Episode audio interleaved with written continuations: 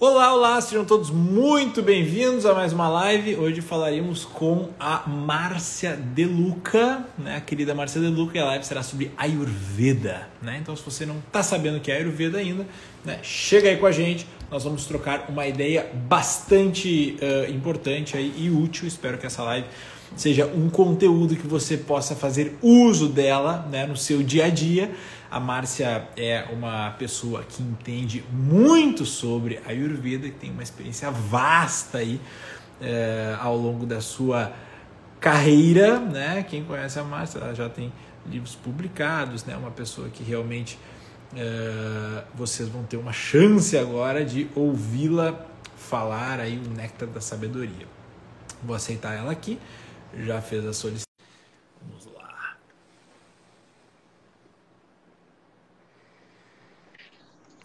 Olá! Olá! Sempre maravilhosa! E aí, hum, tudo bom? Tudo ótimo e muito grata, muito feliz de poder estar aqui compartilhando esses momentos com você, Carlos. Gratidão. Muito obrigado. Muito obrigado. O, o agradecimento parte também da minha parte, sempre muito bom falar contigo. E hoje, né, sobre aquele tema que permeou grande parte né, do teu interesse aí, né, de estudo, teu interesse, eh, até livros publicados né, a respeito do nosso tema da live de hoje. Para quem não sabe, a Márcia tem livros publicados, né, já dá diversas palestras, tem o, o, o clube dela, né, a comunidade do despertar, enfim, que reúne para saúde, autocuidado, yoga, ayurveda, enfim. Uma pessoa que tem muito aí a nos ensinar a respeito desses temas, né? que promovem saúde, bem-estar, autoconhecimento e por aí vai. É, a Márcia vai estar participando esse ano e é uma honra né, recebê-la dentro do curso de formação da Jornada do Autoconhecimento também, para dar aí uh, o seu ar da graça, né, para também aprimorar aí o pessoal. E, e, e, e eu queria conversar hoje um pouquinho contigo a respeito desse contato, né, da tua vida com o Ayurveda. Para quem está chegando agora, vamos começar do começo, né? Mas define pra gente assim, o que é o tal do Ayurveda que todo mundo fala, hoje está hypado esse assunto, né? Todo mundo quer saber o que, que é esse Ayurveda. Bom, Carlos, a Ayurveda está na moda hoje, né? Tá Imagine há 40 anos atrás, quando eu fui para a Índia, descobri o tal do Ayurveda e voltei para o Brasil eu era a louca do pedaço, né? nunca ninguém tinha ouvido falar aquele palavrão, né? Ayurveda, as pessoas nem, nem sabiam pronunciar. Então, Carlos, eu vou, eu vou resumir o que é a Ayurveda de uma maneira bem simplista, porque a Ayurveda é muito mais do que eu vou dizer que é. E, e há 40 anos eu venho estudando, eu ainda continuo estudando, porque eu só sei que nada sei. Então, a Ayurveda é o sistema de cura mais antigo do mundo, proveniente da Índia, datando de quatro, cinco ou até mais mil anos atrás. E é um sistema de cura que nos ensina que nós só teremos saúde se nós vivermos conectados com os ritmos da natureza. E que nós não precisamos esperar ficar doentes para nos cuidarmos. Se nós trouxermos para a nossa vida hábitos saudáveis, a gente vai poder gerar a nossa própria saúde. E quando a doença se instala no corpo, ela já é ela já existe no nosso corpo há muito tempo, porque ela vai numa evolução interna. A Ayurveda, a Ayurveda diz que a doença começa quando a gente perde a conexão com a nossa unidade com o todo. Quando a gente muda o nosso ponto de referência de dentro para o mundo aqui fora. Ayus quer dizer vida, Veda quer dizer conhecimento. Portanto, Ayurveda é o sistema de cura que nos ensina o conhecimento da vida, o que vai nos proporcionar o segredo da longevidade. Por isso que eu brinco dizendo que eu tenho 27 anos forever, para sempre, porque a gente. Uh, saúde não é apenas ausência de doença, mas é aquele estado de bem-estar, de alegria, que você acorda de manhã, abre a janela e você fala: Olha, tem pandemia? Tem. Mas o que, que eu tenho para aprender com isso e como eu posso me tornar um ser humano melhor e como eu posso servir à humanidade? E aí você me desculpe, né, que eu amo tanto a Ayurveda que eu me empolgo e eu começo assim, eu vou num crescendo. Mas é eu isso acho, mesmo. Eu acho realmente, Carlos, que a Ayurveda é um must. É um must nas nossas vidas. Quem segue a Ayurveda tem paz no coração. Que maravilha. Bom, eu peguei, né? Vou, fazer um papel hoje mais de entrevistador, né? Trocando uma ideia. Que maravilha, gostei muito. Uh, a gente entendeu, né? Eu peguei muito da tua fala, né? Que falou sobre a questão número um, muito interessante da integridade. Né? Ou seja, a doença ela começa a se desencadear no momento em que a gente perde, de certa forma, a nossa integridade. No sentido de, né? basear as nossas escolhas da nossa vida na nossa consciência. Né? Então, é, no fim das contas, é isso. Né?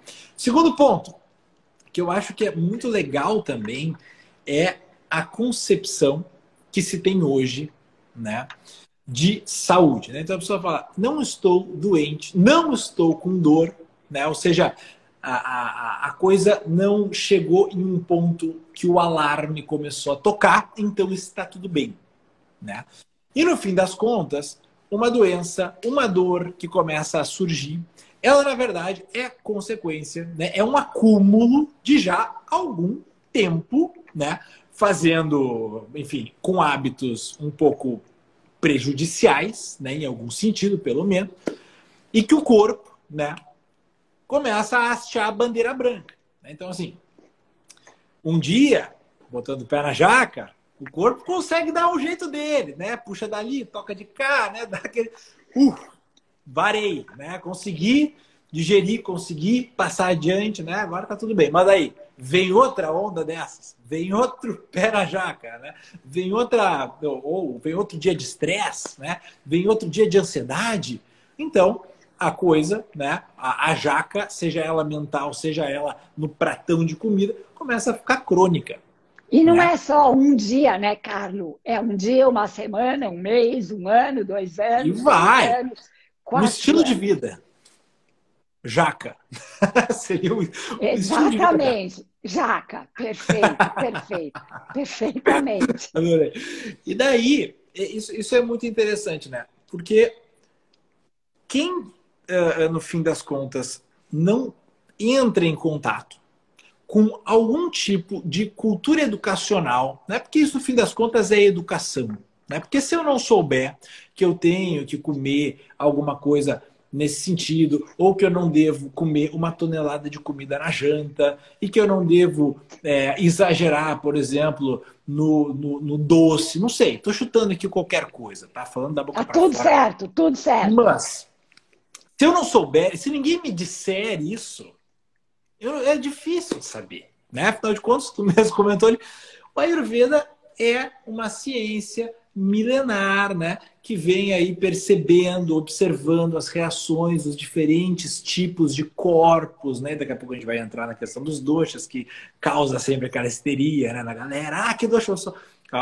É, é... Mas vem observando isso há muito tempo, né? E quando a gente começa a ler né? Um dos primeiros contatos que eu tive com a Ayurveda foi através do teu livro. Quando a gente começa a ler, né?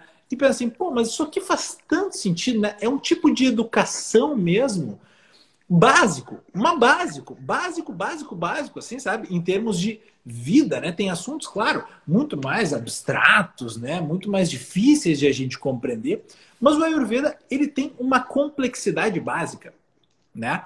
E ele serve de, digamos assim, uma, uma, uma certa cartilha né, básica para que todo mundo siga ali algumas instruções né, para conseguir afastar o máximo possível a doença, né, para conseguir ter essa longevidade. E daí minha pergunta é o seguinte: sem falar em dosha, né, durante todo esse tempo né, que tu tem aí o contato com a Ayurveda, quais são, vai lá, os três princípios, se tu quiser pode falar mais, tá? Mas os três princípios que servem para todas as pessoas, né? No sentido de hábitos, né? Você que está nos assistindo aí, né? Agora, hábitos que todos os doxas podem colocar em prática, que todas as pessoas de todas as idades podem colocar em prática, né? Porque tu já deve ter é, conhecido diversos desses hábitos ayurvédicos, né? E deve ter elegido os teus é, é, preferidos, né? Assim como, por exemplo, no yoga, para mim, o que é o meu preferido é pranayama, né? Ah, eu gosto de ensinar todos, gosto de praticar todos, mas eu tenho um carinho especial pela técnica, né, do pranayama.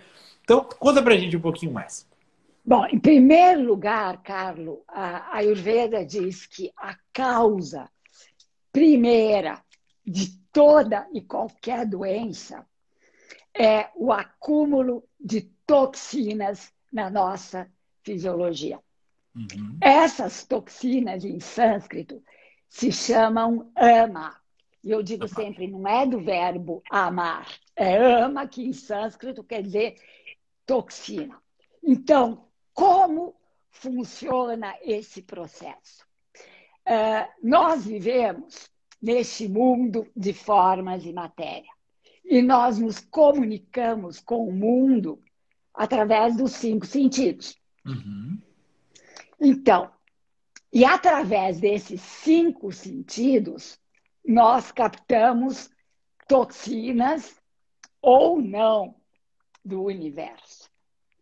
É uma escolha.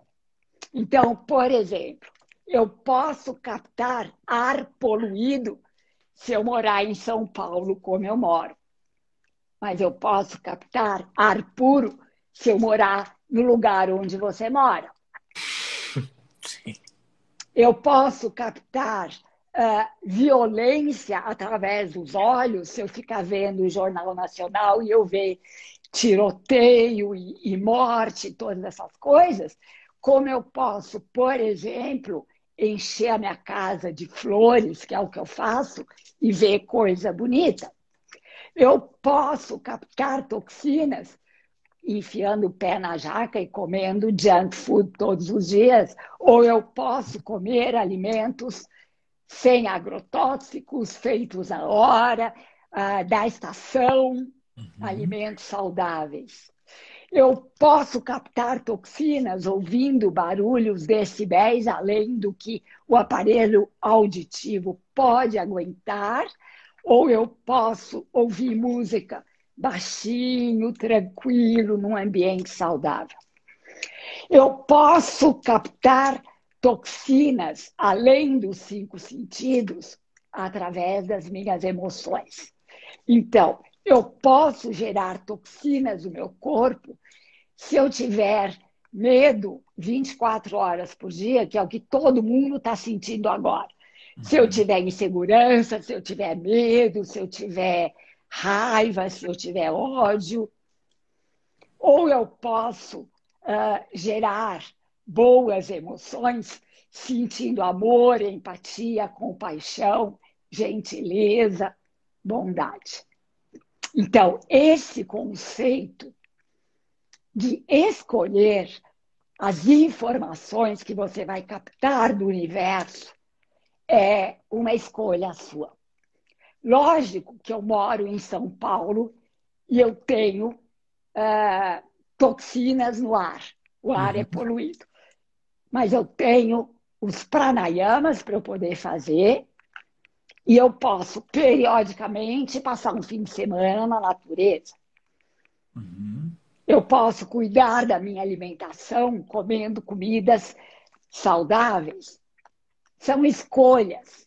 Então, quando a gente capta toxinas, essa ama, essa toxina, ela uhum. vai se acumulando nos nossos zrotas, que são os canais mais sutis por onde circula a informação e a energia do universo que permeia o nosso corpo e por onde transita o alimento que vai alimentar os nossos tecidos, uhum. para que a gente tenha saúde.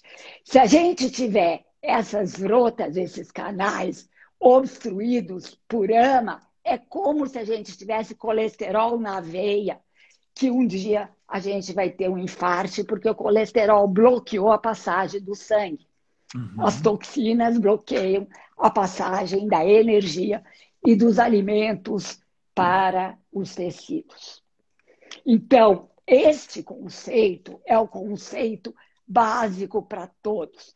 Todo ser humano tem que observar, porque aí entra a observação do próprio corpo, que a maioria dos seres humanos não faz, porque não tem tempo, porque vive correndo, a gente não se auto-observa, a gente não observa os sinais do corpo. Porque para a Ayurveda, por exemplo, quando você acorda de manhã sem vontade de viver, você já está doente. E o corpo está te falando: olha, a sua energia está minando, cuida de você. E a gente não ouve. Então, uma, é... uma colocação só antes de tu continuar é o seguinte: eu fico pensando na pessoa que está nos vendo aqui agora, né? Depois de tu falar a questão das toxinas, né? Então, ao ver o Jornal Nacional lá, chacinas diárias, né? E todo o, o enfoque, que é claro, né? Que, que, que a mídia coloca sempre né, na questão da desgraça, né? Porque é normal, né? É o que as pessoas normal. Uh, veem e tal. Isso já é uma velha novidade, né? Uh, é claro, né? Que a pessoa pode criar um argumento para si mesma, que é o, o, argumento seguinte: mas como que eu não vou saber o que está acontecendo na sociedade? Por exemplo, uhum. pode, pode surgir esse argumento. Né? Só que o, o, o argumento que eu dou, porque eu conheço quem está assistindo essa live aqui, eu conheço. eu conheço. Ó, ó, tô de butuca, né? Tô de é, butuca. exatamente. Então é o seguinte, ó, uma coisa é nós negarmos uma situação, né? Uma situação periclitante, uma situação delicada.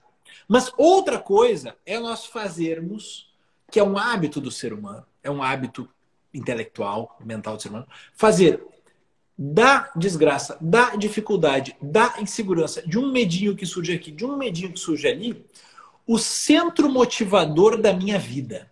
E é aí que Perfeito. Né? Perfeito, então, Ou seja, eu ter ciência que eu tenho medo de alguma coisa, né? Eu ter ciência que acontece uma desgraça ali, uma desgraça colar, e eu estar neste mundo que acontece em desgraça, e estar neste mundo também que não acontece em desgraça, acontece coisas maravilhosas também, né? É uma opção que eu devo fazer, né? Porque aquele que se ausenta, né, da realidade negativa, ele está ignorando.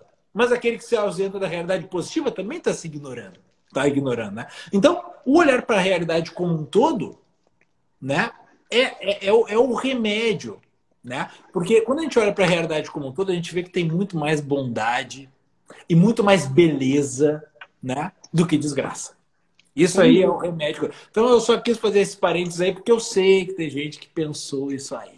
Tá? Eu conheço. Muito, muito certo, Carlos. E aqui Uh, vem outro ponto que serve para todos os doces, para todas as pessoas da medicina ayurveda. Primeiro lugar, cada coisa é como tem que ser.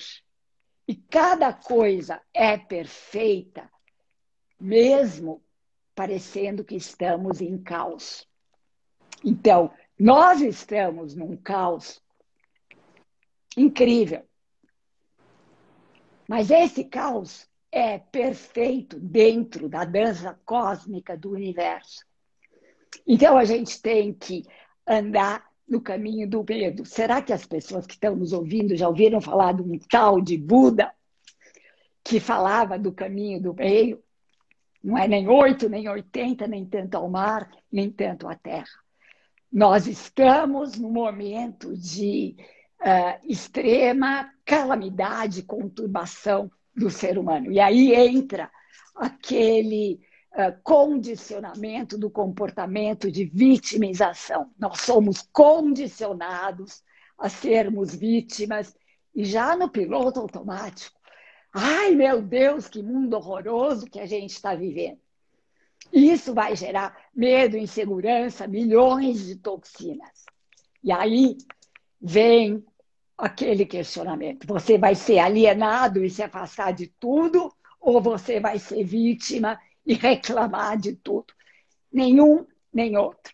Nós temos que entender que o que está acontecendo é o que tem que acontecer, que existe um grande ensinamento atrás do que está acontecendo e que a gente tem que mudar o nosso olhar. Cada coisa é como tem que ser.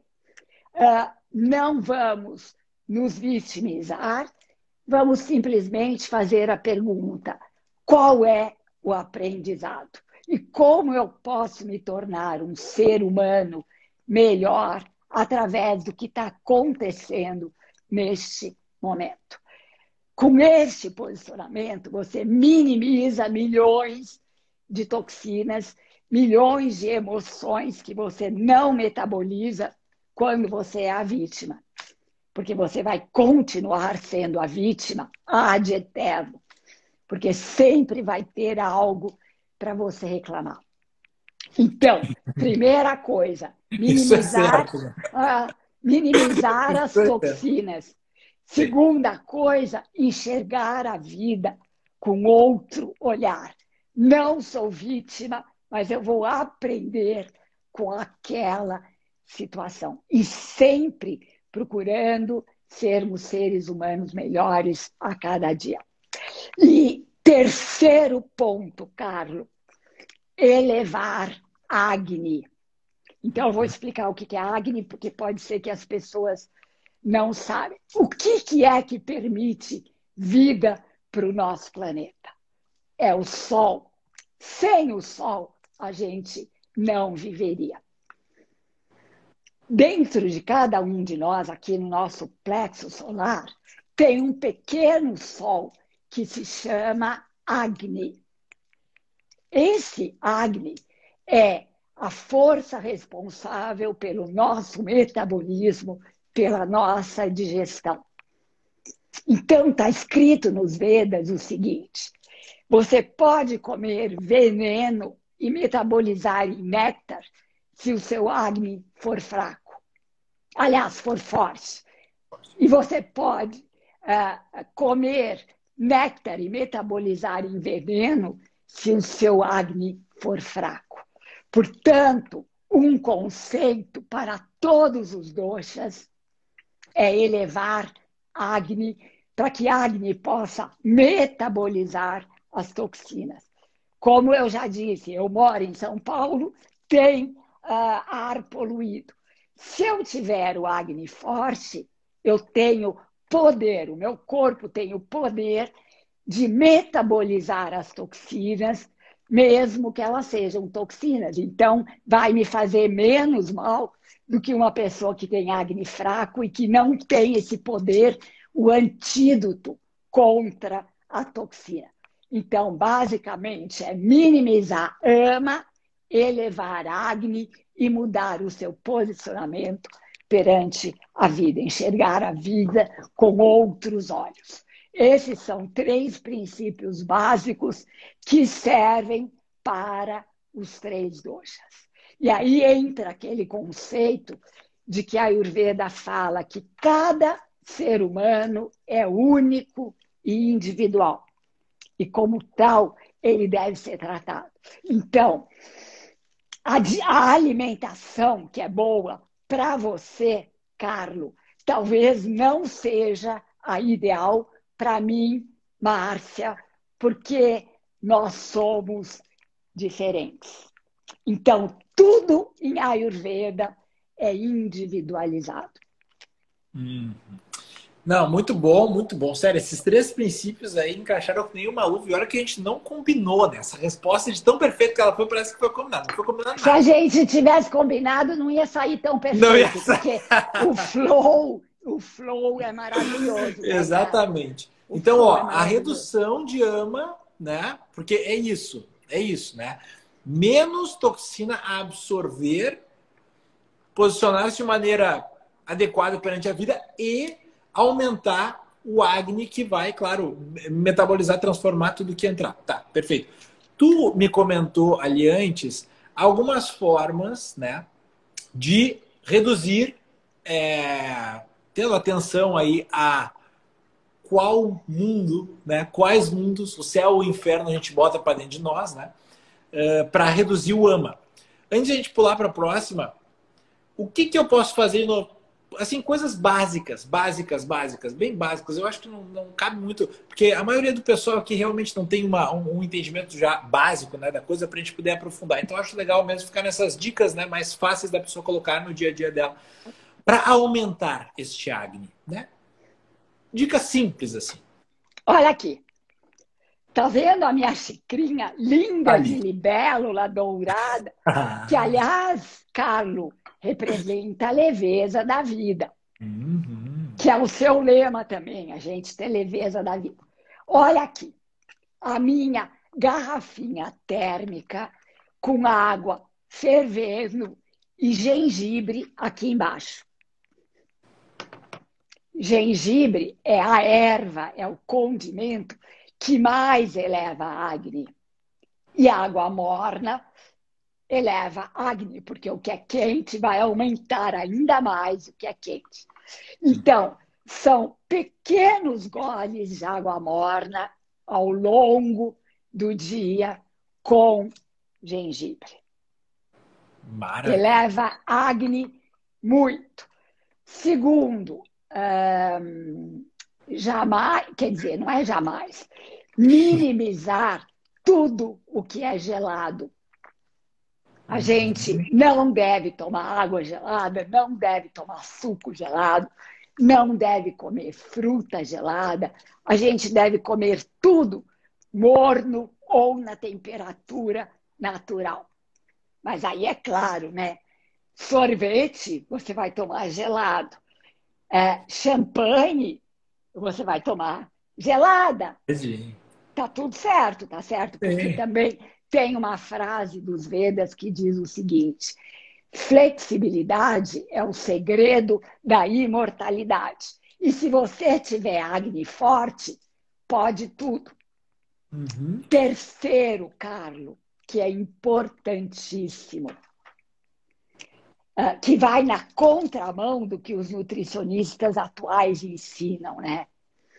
A gente só deve comer quando a gente tiver fome e não vontade de comer. Parece esse, meio óbvio, mas não é, né? É totalmente.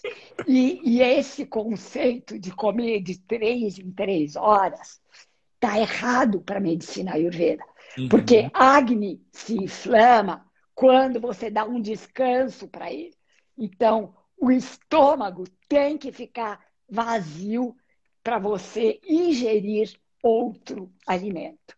E aqui, olha o que eles dizem: uma folha de alface comida sem fome pode gerar toxina.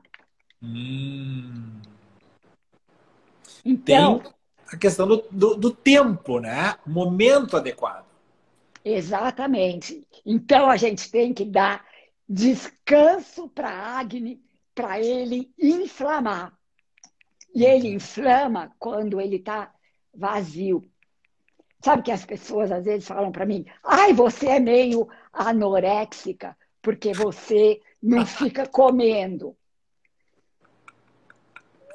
nem respondo, né? nem respondo, porque você fica pensando assim. Uh, a Ayurveda fala que você pode comer uma refeição por dia se quiser. Eu não estou falando para as pessoas fazerem isso. Uhum. Eu só estou dizendo que é possível. Inclusive, é dito que o ser humano poderia comer um terço do que ele come e que dois terços servem para deixar os médicos ricos porque geram doenças. Então, você vê como está na moda agora esse negócio de jejum intermitente e que está todo mundo falando dos benefícios do jejum intermitente. Eu faço jejum intermitente há 30 anos sem saber que era. Nem existia o jejum intermitente. Eu tomo sopa às seis e meia, sete horas da noite, vou tomar um shake nove, dez horas da manhã. Porque é o que a Ayurveda preconiza, inclusive, e dormir de estômago cheio é toxina ou gordura, um dos dois. Ou é. acumula toxina ou engorda.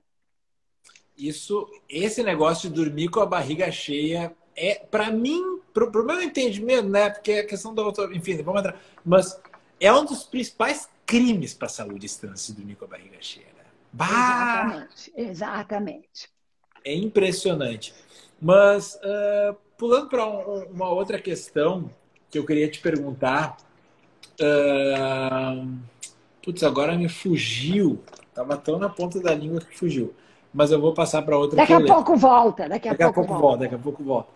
Uh, a questão do, do, enfim, de hábitos, né, saudáveis que tu coloca, que se coloca em prática e tal.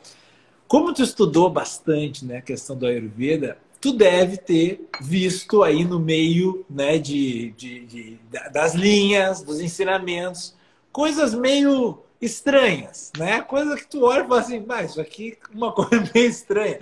No yoga tá cheio disso, né? Nos chakarmas lá e tal. Tem umas coisas bem estranhas, né? Por exemplo, bota é, o pano, é, é, o pano. O pano, eu pensei né? nisso agora. Eu pensei nisso é. agora tu olha e pensa, que coisa mais estranha, né? Esse negócio. A Juliana já fez essa purificação. Eu nunca fiz, né? E nem, nem tô aí para fazer. Mas ela já fez, ela falou que funcionou. Mas dessas coisas que, né, tu, tu, tu lembra que tu aprendeu, te marcou por ser ou estranho, ou uma coisa meio difícil, assim, uma purificação ou um hábito. O que, que dessas coisas da Ayurveda mais curiosidades, assim, que tu poderia contar? Então, na realidade, eu acho mesmo, cara, que esse negócio da gás é um perigo. E que ah, ninguém não deve nem precisa fazer isso. Porque vai enfiar gás, a gás está suja. É, não pode. Então, não tem que fazer isso de maneira nenhuma. Ou eu tenho mais duas coisas que eu já vi que eu acho incrível. Uma vez eu estava na Índia, no sul da Índia, em Tamil Nadu, naquele um dos estados lá da ponta da Índia. Eu estava numa cidade que se chama Coimbatore e eu estava fazendo um estágio num hospital ayurvédico de uma família tradicional de Vaidyas, de médicos ayurvédicos, uhum. Aryavadya Hospital. E eu fiquei lá fazendo estágio realmente para ver a aplicação uh, de Ayurveda nas doenças porque eu tenho uma, um trauma, Carlos, de não ser médica. Eu tenho um trauma. Eu gostaria de ter sido médica, mas quando eu descobri, eu, eu já era mãe, eu já tinha duas filhas, e aí não dava para estudar medicina e largar as filhas, porque eu já era separada do meu marido também. Então, isso não vem ao caso, mas eu tenho um trauma de médica. Então, eu fui lá fazer um estágio no hospital, porque eu tinha uma grande amiga indiana que era amiga dos donos do hospital, então eu tive essa chance. E aí, eu não sei se você já ouviu falar de Panchakarma, que são as cinco ações de purificação. Sim. Que é dito que a gente deve fazer uma vez, no mínimo, por ano e que eu faço. Eu vou para a Índia todo ano, eu fico três semanas numa clínica fazendo esses tratamentos. Me viram do avesso, mas eu vou. Por isso que eu tenho 27 anos até o final da vida também, entendeu? Bom, Exatamente. aí, Carlos, quando eu estava naquele hospital, tinha gente do mundo inteiro e chegou um inglês perna dele, aqui embaixo, era deste tamanho. Acho que a perna dele era maior do que o meu tronco inteiro. Ele tinha edema, um edema horrível, ele estava com um problema uh, bem, bem feio. Uhum. Então, começaram a cuidar dele com a alimentação, com ervas, alimentos pela boca e com os tratamentos, as massagens, tudo com aqueles óleos preparados com as ervas específicas para o caso dele. Um belo dia, eles chegam com uma caixinha assim. Eles abrem a caixinha e dentro da caixinha estava cheio de bichinho se mexendo que se chamam leeches, como fala em português, sanguessuga. Sabe aquele sanguessuga? Aqueles bichinhos que chupam o sangue? Não estou acreditando. Isso é, um, é a quinta ação do Panchakarma, mas que não se faz mais porque é proibido. Eles abriram a caixinha, pegaram as lites e puseram na perna do cara. E aí a gente via as sanguessugas lá se mexendo e de repente, em assim, 5, 10 minutos, as lites, que eram pequenininhas, começavam... Baiacu. E a perna do homem ia diminuindo, Carlo, ia diminuindo e diminuindo. E depois de uh, dez dias que eu estava lá, a perna do homem já era metade do que quando ele tinha chegado, só por causa do trabalho das sanguessugas que chupavam o sangue dele. Meu Deus do céu. Eu tinha, eu tinha perguntado um negócio estranho, mas eu não achei que havia um tão estranho assim. Mas ah, bom que veio. então, o negócio da gás é estranho. O negócio das lites é estranho. É bem estranho. E outra coisa que é estranho é uma coisa que se chama Ketcharimudra. Você já ouviu falar já, de já. Ketcharimudra? O que, que é Ketcharimudra? Você tem que pôr a ponta da língua lá no palato mole, subir, subir, subir, fazer a língua entrar por trás para trocar a glândula pineal, que é a glândula que é a glândula totalmente misteriosa que faz expandir a nossa consciência. Então, o que, que eles fazem? Eu sou vidrada na glândula pineal. Ele, eles, e eu queria aprender o que de mudar com os indianos. Você sabe o que, que eles fazem? Ah, aqui, a gente tem um freio na uhum. língua, não tem? Eles simplesmente cortam o freio para a língua ficar mole, solta e você conseguir botar a língua lá em cima e a, a língua toca a glândula pineal e você tem uma expansão de consciência. Olha, eu vou te falar uma coisa. Eu precisei me segurar para não cortar o freio da minha língua, porque se eu não tivesse filha, eu faria isso. Se eu não tivesse duas filhas pequenas, eu faria isso.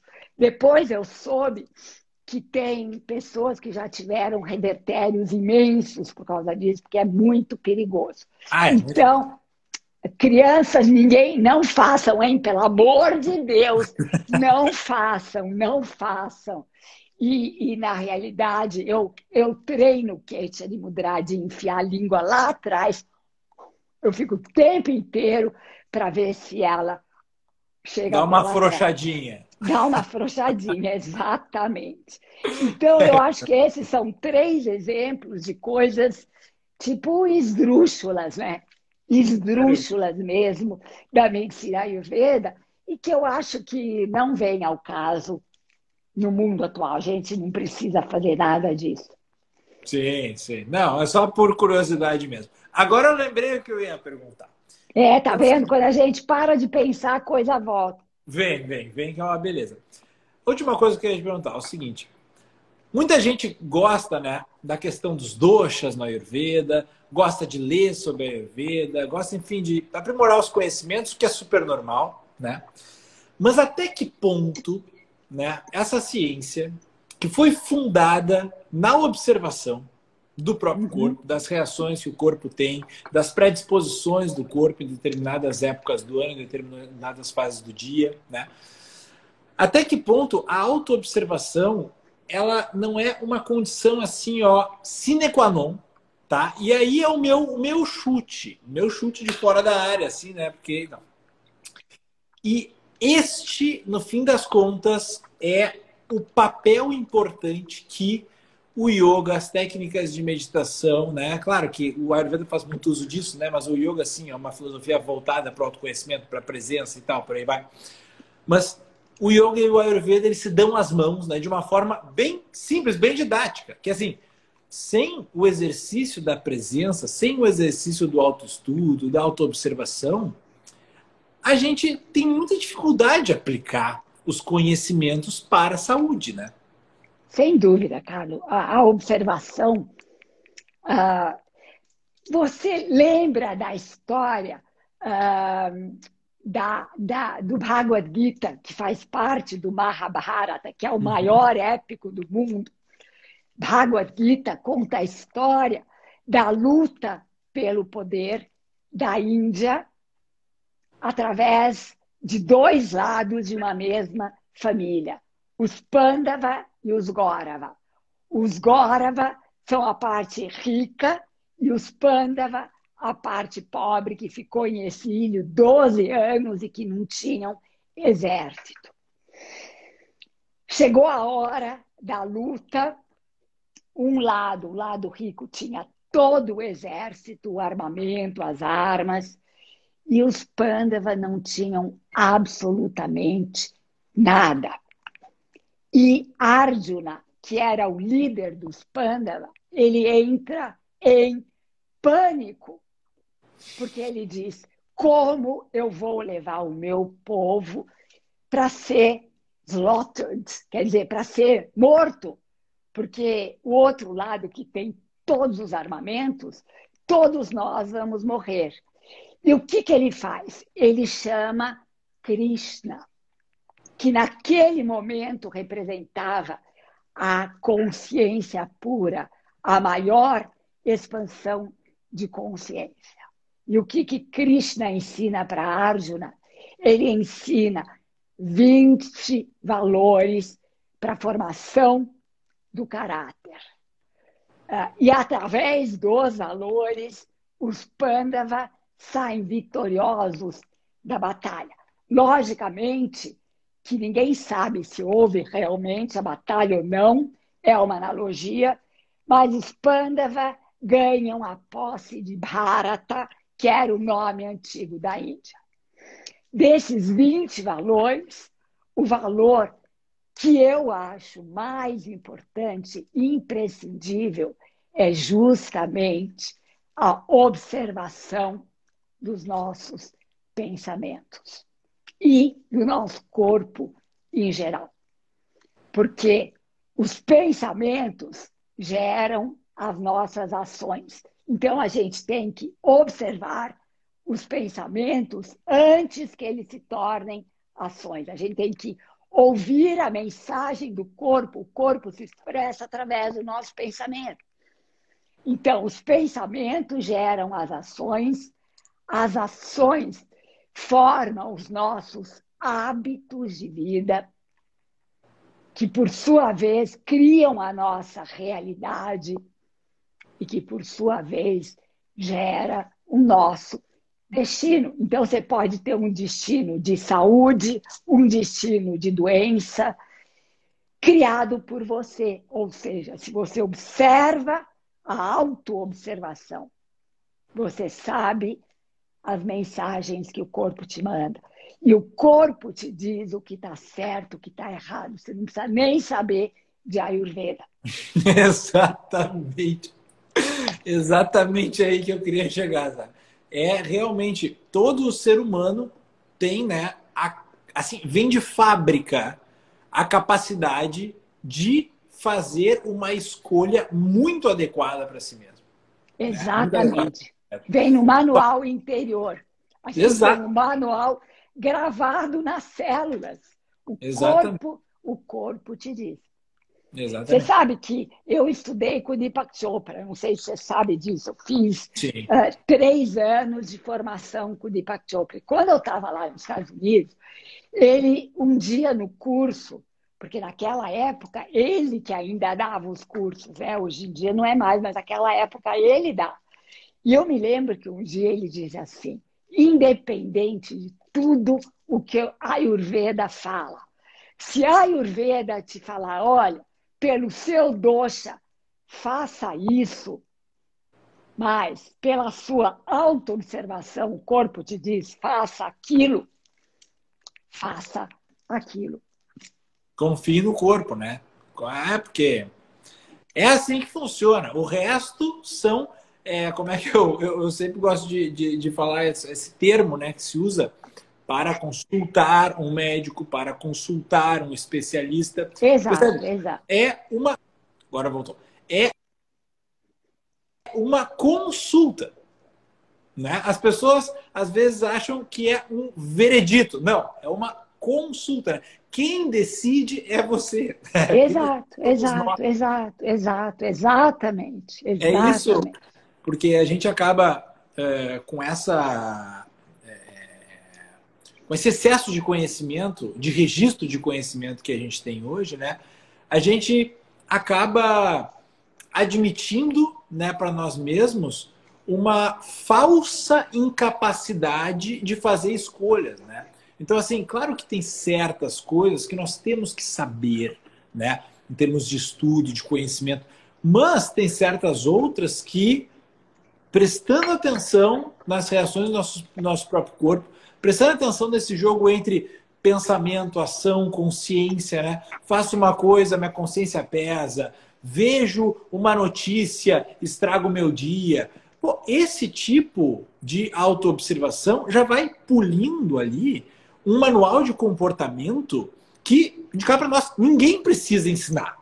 Né? Exatamente, exatamente. Então, é, o, o auto, o auto, a autoobservação, ela é um, um lado inensinável. Ou, claro, beleza, a gente pode aumentar a capacidade de autoobservação, a capacidade de percepção. Isso o yoga né, se propõe muito a fazer. Uh, e, por outro lado, existe muito conhecimento né, para nos informar também.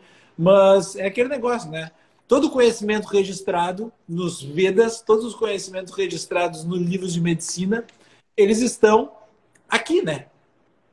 se a gente conseguir olhar, observar, a gente vai chegar também em, resultados bem práticos. Você já ouviu falar de um cara que se chama Tony Nader?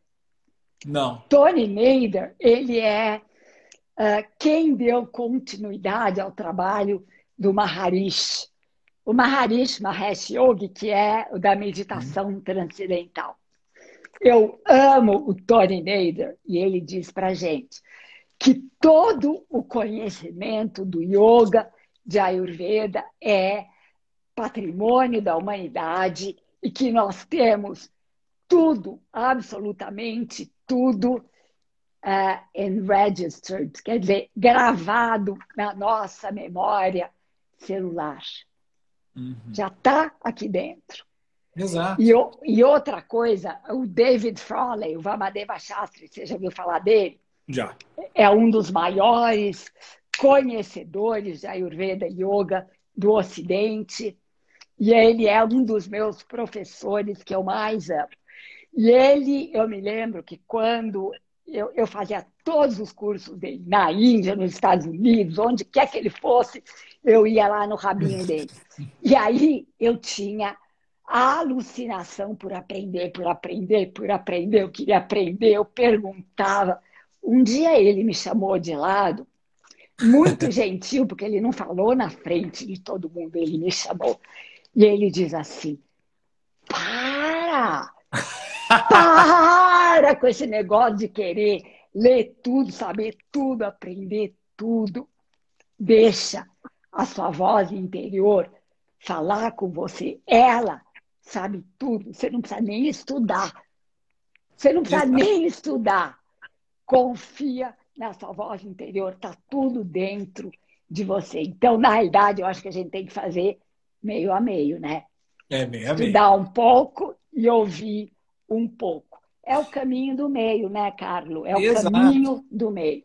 E eu ensino muito para os meus alunos, né, de formação principalmente, que eles têm que é, estudar para ter vocabulário para ensinar, né? Porque isso é uma coisa que a gente não aprende sozinho, né?